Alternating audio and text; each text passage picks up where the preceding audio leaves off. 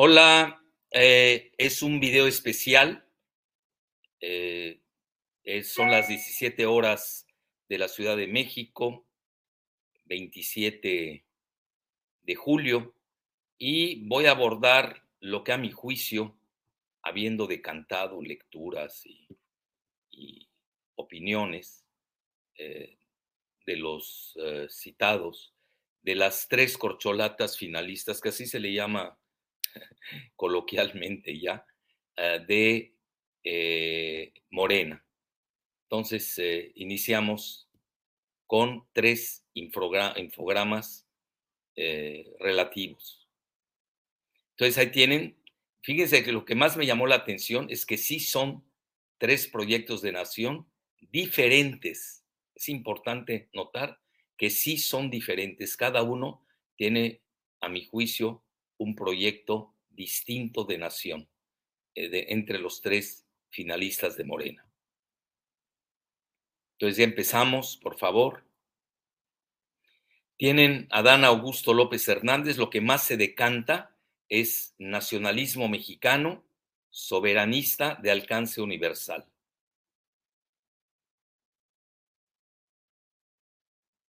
También pueden consultar los infogramas en Telegram ahí tienen el dato, en Twitter, en mis redes sociales en realidad, ahí tienen también, en Facebook, en VK y en Instagram. Eh, Marcelo Ebrard Casaubón, regionalista de Norteamérica, EU, Canadá, México, y eh, México como ancla del nearshoring. Claudia Sheinbaum Pardo, globalista neoliberal con agenda, agenda verde antipetróleo. Bueno, pues empecemos con el primer eh, infograma. Bueno, ahí tienen a Dan Augusto López Hernández, eh, los, eh, maneja los cuatro pilares de la 4T, que son a mi juicio, también no están así que ustedes digan así elaborados como tal por, por Morena, no lo han hecho. Yo me he dedicado más a hacerlo. Bueno, pues a eso me dedico, ¿no? Soy analista. Eh, y los cuatro pilares de la 4T, eh, ya recordarán que la primera T es la independencia de México, la segunda T es eh, pues toda la cuestión de la reforma con Benito Juárez, la tercera T es la Revolución Mexicana y la 4T pues es lo que así le ha llamado el presidente López Obrador. Y ahí tienen ustedes, eh, a mi juicio, cuáles son sus cuatro pilares, que sí los maneja eh, Adán Augusto López Hernández. Entonces, primero, nacionalismo mexicano, soberanismo con visión universal. Dos, soberanía energética de hidrocarburos, plata y litio Recuerden que México es el primer productor de plata del mundo. En hidrocarburos eh, se ha regresado de nueva cuenta. yo realmente eh, eh, me, adherí al proyecto de López Obrador de la, pues no se le llamaba en ese momento la 4T, pero sí de la de este movimiento de Morena, precisamente por la cuestión de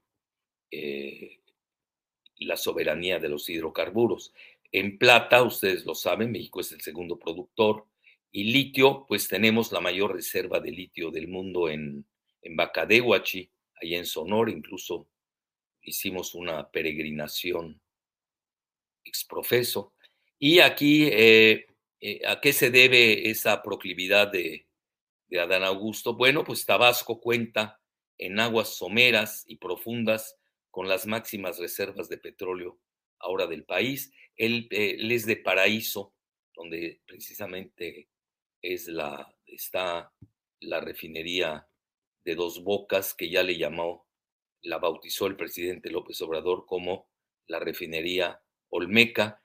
Y curiosamente, pues el modelo de la 4T es antineoliberal y antiglobalismo. Eh, incluso hubo un momento en que querían poner en los estatutos que Morena es antineoliberal, lo cual no es malo porque se tiene que diferenciar de los otros partidos que gobernaron con el modelo neoliberal y que hoy forman parte de la oposición, que son el PRI en la época de Peña Videgaray. Yo creo que hay que decir primero Videgaray, porque eh, Peña era su instrumento. Eh, el PAN, que eh, siempre se ha manifestado como un partido neoliberal, sobre todo en la etapa en la que gobernaron con Fox y con Calderón. Y eh, bueno, ya no se diga el agónico PRD, que eh, pues deja los principios de la izquierda mexicana, así llamada, para ligarse a un proyecto totalmente diferente de la llamada izquierda mexicana. Y luego el humanismo mexicano, que eso es parte de, esta, de, de estos cuatro pilares. La siguiente, por favor. En política exterior es la no intervención, pues prácticamente es la misma postura del presidente López Obrador, con óptimas relaciones con Estados Unidos, Francia y Latinoamérica, incluso yo diría hasta con China de parte de, de eh, Adán Augusto, cuando fue gobernador, recuerdo, un día llegó el presidente, el embajador de Estados Unidos, Landau, eh, del Partido Republicano, y al día siguiente se apersonó el entonces embajador de China en México, que ya no está, pero es, es un importante dato que también tiene eh, relaciones con, con China. Pero obviamente la preponderancia es Estados Unidos, Francia y Latinoamérica. Aboga por una imperativa, ese es su sello eh, reciente, sobre todo cuando fue secretario de Gobernación, por una imperativa reforma judicial de gran calado. Critica el boicot en su contra de Televisa y Universal. Llamó mucho la atención que lo hiciera, incluso diciendo que no, aunque lo invitara a Televisa, no asistiría a una de sus, bueno, de esos debates eh, que manejan tan teledirigidos, ¿no? Eh, son los tiempos del sur. Eh, esto yo lo he hablado al más alto nivel, menos, yo diría, del gobierno actual de Tabasco. tiene el proyecto se tiene el proyecto de una encrucijada, de un hub de infraestructura del sur, que liguen pues estos tres grandes proyectos de infraestructura. Uno, el tren de la refinería Olmeca de Dos Bocas que conecta Paraíso con Palenque. Como que no se le ha dado mucho, mucha difusión a, este, a esta a esta parte del tren de la refinería Olmeca. Dos, el tren Maya que va de Cancún a Palenque, otra vez Palenque, que ustedes saben, ahí es el, eh, ahí tiene su, su, rancho el presidente López Obrador. Y el tres, el Istmo de Tehuantepec, que es la conexión estratégica del Océano Pacífico con el Golfo de México, conectado también al tren Maya y a este tren de la refinería Olmeca, dos bocas. La siguiente. Y ahí tienen ustedes, se trata de detonar el desarrollo económico del sur, muy rezagado eh, frente al centro y norte del país. El sur es la región, eh, pues, donde está el estado más pobre de, México, e incluso cuando lo comparamos, eh, pues, más pobre que, que toda Centroamérica, que es Chiapas. Bueno, ahí tienen ustedes el, el, mapa, cómo iría la conexión del tren Maya, cómo llega, cómo se conecta con la refinería Dos Bocas y cómo a su vez eh, pues se eh, liga con el famoso corredor transísmico, que naturalmente es de gran, eh, es un gran proyecto, porque liga el, al Océano Pacífico del eh, Golfo de México y hace más cercana la, conexión entre eh, pues yo diría Los Ángeles, San Diego, con Miami. Y acuérdense que ese es un proyecto ya añejo que viene del, tiempo de Benito Juárez con el famoso McLean Ocampo. Bueno, ahí tienen ustedes, eh, eh, es un mapa. Y vean precisamente la refinería Dos Bocas enfrente, pues ahí tienen el, eh, pues todas las grandes reservas someras de Tabasco y en aguas profundas todavía se tienen, mm, no, se no se ha explotado adecuadamente la parte de reservas del petróleo del Golfo eh, de México. Y vean eh, la, conexión que se tiene con Estados Unidos y Europa en el Golfo de, de México y en la parte del Océano Pacífico con Asia, Centro y Suramérica. La siguiente, por favor. Es el único candidato que toca la crisis del agua en el norte y centro de México. Eso es fundamental. Eh, eh, él ha, hablado mucho de la inversión de 14 mil millones de pesos en Nuevo León. Y también, eh, pues no hay que perder de vista la riqueza acuífera del binomio Tabasco-Chiapas, que son dos potencias hidráulicas de México, en contraposición con el norte mexicano, donde pues sí hay, una crisis hídrica o hidráulica, como le quieran decir. Se le llama de estrés acuífero y sobre todo eh, eh, son datos duros. Esto pega mucho el noreste de, México, sobre todo la región de Tamaulipas, Nuevo León, Coahuila, etc., Chihuahua también, etc. Entonces, eh, y, en una entrevista acaba de hablar de impulsar desalinizadoras y acueductos interestatales. Y luego existe el proyecto de navegación de los ríos Usuma-Cinta y Grijalva. Ahí tienen con el binomio de Tabasco y Chiapas, ¿no? Ahí tienen el Grijalva y el Usumacinta en este mapita. Y luego, eh, eh, él es eh, Adán Augusto, como que heredó la herencia poética de Pellicer por el agua tabasqueña. Acuérdense que a Pellicer le llaman el poeta del agua y es un gran conocedor de la, obra de Pellicer. Les, hago, les, recuerdo que el presidente López Obrador fue colaborador en su inicio eh, político con eh, eh, Pellicer, que curiosamente tenía el mejor pesebre católico, así se le consideraba de todo México.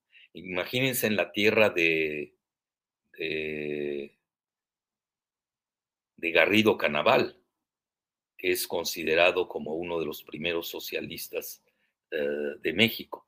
Y lo más importante, a mi juicio, como que denota la, pues la caracterología política de Adán Augusto es la gobernabilidad.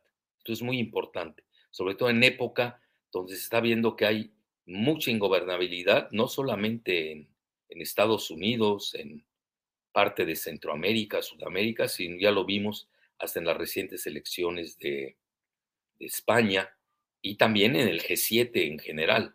Entonces, la gobernabilidad como instrumento de armonía política para la unidad territorial de México, que ustedes saben existen veleidades de balcanizar al país, eh, y esto ha sido publicado en, en en documentos eh, del Pentágono. La siguiente, por favor. Bueno, y ahora nos vamos con Marcelo Ebrard, Casaubón. Eh, es eh, abiertamente es, está a favor del proyecto regional TEMEC, lo ha manejado, el Tratado México-Estados Unidos-Canadá, impulsa el nearshoring, operó la llegada de Tesla a Nuevo León. La siguiente, por favor. Es polivalente, una personalidad que se ha dedicado en el gabinete de López Obrador a muchas tareas. Consiguió las vacunas Sputnik y las vacunas chinas en forma exitosa. Eh, acaba de presentar, eso sí, en forma pública, su proyecto Ángel de Seguridad digitalizada, eh, con cámaras de reconocimiento facial, drones, eh, datos, bases de datos con inteligencia artificial. Incluso él ha pedido que se dé un debate, pues que, ha eludido una de las tres corcholatas que lo había criticado. La siguiente, por favor. Y sus alianzas internacionales, obviamente ese es su fuerte. Eh, tiene fuertes apoyos, ya lo he manifestado en mi reciente video, de Anthony Blinken, secretario de Estado de Estados Unidos, y del grupo Obama-Biden. Incluso yo lo pudiera decir que, pues hasta con los Clinton, ¿no? Con Hillary, eh, es una relación muy conocida. Viene desde su mentor Manuel Camacho Solís, a quien yo conocía muy bien, eh, y que era muy cercano a, Obama.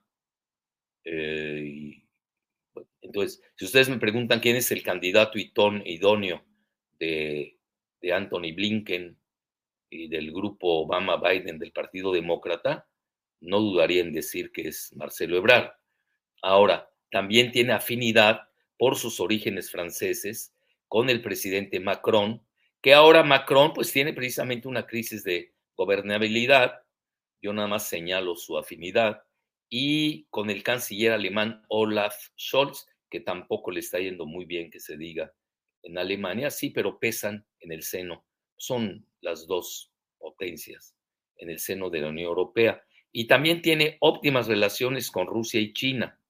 Eso también hay que reconocerlo. Y a mi juicio, lo que más se decanta de él eh, como característica, pues son sus relaciones internacionales, que, materia que estudió en el Colmex. Alguien me dirá, ¿y qué estudió Adán Augusto? Bueno, él estudió abogado en la universidad ahí eh, de Tabasco, creo que se llama Benito Juárez, si no me equivoco. Eh, luego se fue a la Sorbona de París a estudiar ciencias políticas y luego se dedicó a, la, a su notaría, pero también nunca dejó, es de los primeros, yo diría, eh, es de los pioneros de, del movimiento de Morena, en su transmutación que tuvo con el presidente López Obrador, que pasa de PRD a Morena, es el primer senador, Adán Augusto, de Morena, curiosamente. La siguiente, por favor. Y ha tenido un excelente manejo Marcelo Ebrard de la CELAC, eh, que incluso se ha pensado en, eh, eh, que sea el nuevo manejo de la relación con Latinoamérica y el Caribe en lugar de la muy sesgada OEA. Eso son declaraciones abiertas y ha procurado, obviamente con la bendición del presidente López Obrador, que es el guía supremo de la política exterior, el asilo de Evo Morales y de la familia de Pedro Castillo. Ustedes recordarán que el avión de Evo Morales estuvo a punto de ser derribado en su cuando subió un avión de la Fuerza Aérea Mexicana para trasladarse a México. Bueno, la siguiente. Bueno, la familia de Pedro Castillo está aquí, pero él está, lo tienen encarcelado. Pero eso fue una operación eh, muy exitosa de, Marcelo Ebrard. Y con Claudia Sheinbaum Pardo, bueno, ella eh, proviene de la Rockefeller Foundation, es becaria. Eh, cabe recordar, yo aquí hablo de datos duros, ahí los tienen, que Rockefeller pues fue la propietaria de la famosa Standard Oil que luego, como era un, trust, pues la obligaron a atomizarse en varios, eh, pues lo tienen, aquí es un buen infograma este, eh, eh, bueno, una buena diapositiva, mejor dicho, cómo se atomizó para llegar a Chevron, a ExxonMobil, a British Petroleum, etcétera.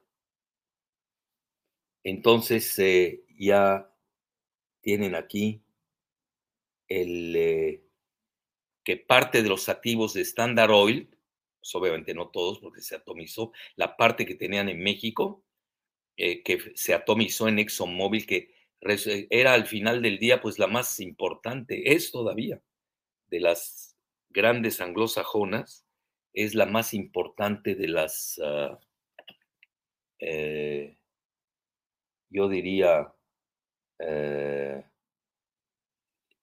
hermanas, antes se llamaban las siete hermanas, luego se han ido fusionando, y como todo en el capitalismo, lo, tiende al, oligopolio el capitalismo, es un fenómeno real. Eh, la, atomización de ExxonMobil, de Standard Oil, se debe a que fue una decisión del gobierno de Estados Unidos, porque ya había sido un trust muy poderoso, y, eh, y vean cómo en el trayecto, aquí se me estaba pasando maratón, de maratón, también forma parte de la atomización hoy en día de lo que fue Standard Oil. Ahí tienen a British Petroleum, que hoy está manejando también un esquema de transición energética, por eso usa el verde. ExxonMobil, que sigue siendo la, la más poderosa entre estas cuatro grandes. Y luego, pues ya lo saben, fue nacionalizada parte de los activos de, eh, de Standard Oil por el general Lázaro Cárdenas en 1938, que curiosamente Fox Quesada nunca supo eh, cuál era la fecha de la nacionalización mexicana, que él combatió igual que, que Calderón y Videgaray del PRI con Peña, que incluso fueron a las oficinas de Financial Times a entregar literalmente el petróleo mexicano. Bueno, ellos son antipetróleo totalmente. Son neoliberales globalistas. Bueno, la siguiente es importante todos los antecedentes. Eh, yo diría que eh, se caracteriza más bien por su proyecto de energía verde de siempre, eh, la favorece, pero hoy la energía verde es muy elusiva, es muy polémica, y pues esto va en detrimento del petróleo mexicano. La realidad hoy es que se ha diferido la energía verde en forma integral entre 10 y 30 años debido a la guerra en Ucrania, yo hablo de datos duros, y la doble crisis energética y alimentaria. Incluso hasta Francia y Estados Unidos han tenido que negociar eh, con, de nuevo, con Maduro, que estaba totalmente anatemizado. ¿Por qué? Porque hoy ha resucitado el petróleo. Ahí tienen todos los links al respecto. Eh, y eh, recuerdo la tesis de licenciatura de Sheinbaum de 1988. No me voy a meter a datos polémicos de ninguno de los tres, nada más hablo de cosas reales eh, de, su, de, sus trayectorias políticas. Eh, hizo un estudio termodinámico de una estufa doméstica de leña para uso rural repito, estudio termodinámico de una estufa doméstica de leña para uso rural. Eh, pues es conocida su proclividad por la energía verde. La siguiente, por favor. Ahora, eh, ella es globalista neoliberal, confesa. ¿En qué me baso? Bueno, pues recibe financiamientos eh, en la etapa que fue jefe de gobierno de, de la Ciudad de México, de los globalistas George Soros y Bloomberg eh, y mantiene una alianza estratégica con el Foro Económico Mundial, el World Economic Forum de Davos de Klaus Schwab, que es la meca del, eh, eh, del globalismo mundial. Y ahí tienen el dato, su secretario de Desarrollo Económico, como pues ahí hizo acuerdos con Klaus Schwab, que es muy polémico. Desde la Agenda 2030, ah, quiere, mucho se maneja que quiere controlar, tener un, un gobierno mundial. Bueno, y también pues no se puede pasar por alto eh, su alianza congénita con el viejo CEU, eh, con el grupo Frank Imas del viejo CEU. Ahí tienen aquí al Házaro Alejandro Frank Hueflich, que es eh, pareja de Mireya Imas, hermana de Eugenio Imas, que era el que nos espiaba, ¿no? A los mexicanos, pues yo era uno de sus favoritos, en el CISEN, con el priista Osorio Chong. Y luego, pues el exmarido de Sheinbaum, eh, Carlos Imas, que está recibiendo dinero, eh, fajos de billetes un video que le sacaron eh, del famoso ampón argentino Ahumada, que luego fue pareja de la perredista Rosario Robles. Luego el, eh, su gobierno de Sheinbaum, pues ya aprobó el uso del, cito, uniforme neutro, falda o pantalón para niñas y niños. También ahí tienen ustedes el link. Y esta parte, la siguiente, eh, los poderosos vínculos que mantiene con Israel son abiertos, no es nada eh, oculto. Eh, uno, Emilio Azcarra Gallán, mandamás de Televisa, es yerno de Marcos Faslich Sackler, vicepresidente del Instituto Cultural México-Israel y fundador tesorero de Amigos de la Universidad de Tel Aviv en México. Ahí lo tienen. Es íntimo del rotativo El Universal. Luego, ahí tienen ustedes ahí en una, en eh, cómo se han asociado en el Parque Lomas. Ahí tienen a Azcárraga, los Faslich, padre e hija, y Claudia Sheinbaum, allá en el Parque Lomas. Luego, el Comité Central de la Comunidad Judía de México con Sheinbaum lo publicó Enlace Judío. Y eh, esto es interesante, ¿no? Cómo Televisa boicotea a Dan Augusto, lo cual fue denunciado por el mismo presidente López Obrador. Entonces ahí tienen ustedes cómo pues Adán Augusto choca con el proyecto de Televisa y Sheinbaum. Esos son datos crudos, rudos, duros. La siguiente, por favor.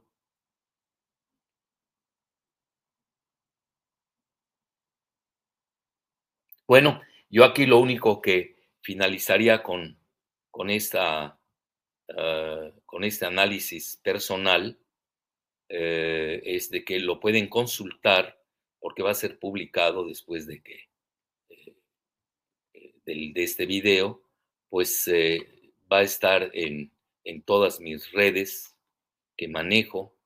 entonces, los que quieran los links, los vínculos, los pueden consultar en Telegram. Ahí tienen cómo me aparezco ahí, en Telegram. En Twitter también, arroba Alfredo Jalife. Eh, en Facebook. Por cierto, yo fui este, expulsado de por vida de Twitter, pues por el proyecto eh, globalizador antipetróleo de Krause y, y Calderón. Nunca me dijeron la razón y me y fue de por vida, ¿eh? curioso. Y ahora que regresó, que lo compró Twitter, eh, Elon Musk, pues ya regresaron mi cuenta sin mayor, eh, pues ya, ni, sin mayor explicación. Entonces es una cosa política también. Bueno, así es esto, ¿no? Las redes están politizadas, como todo. Y en Facebook, pues ahí estoy también, en VK y en Instagram. Bueno, pues les agradezco su atención.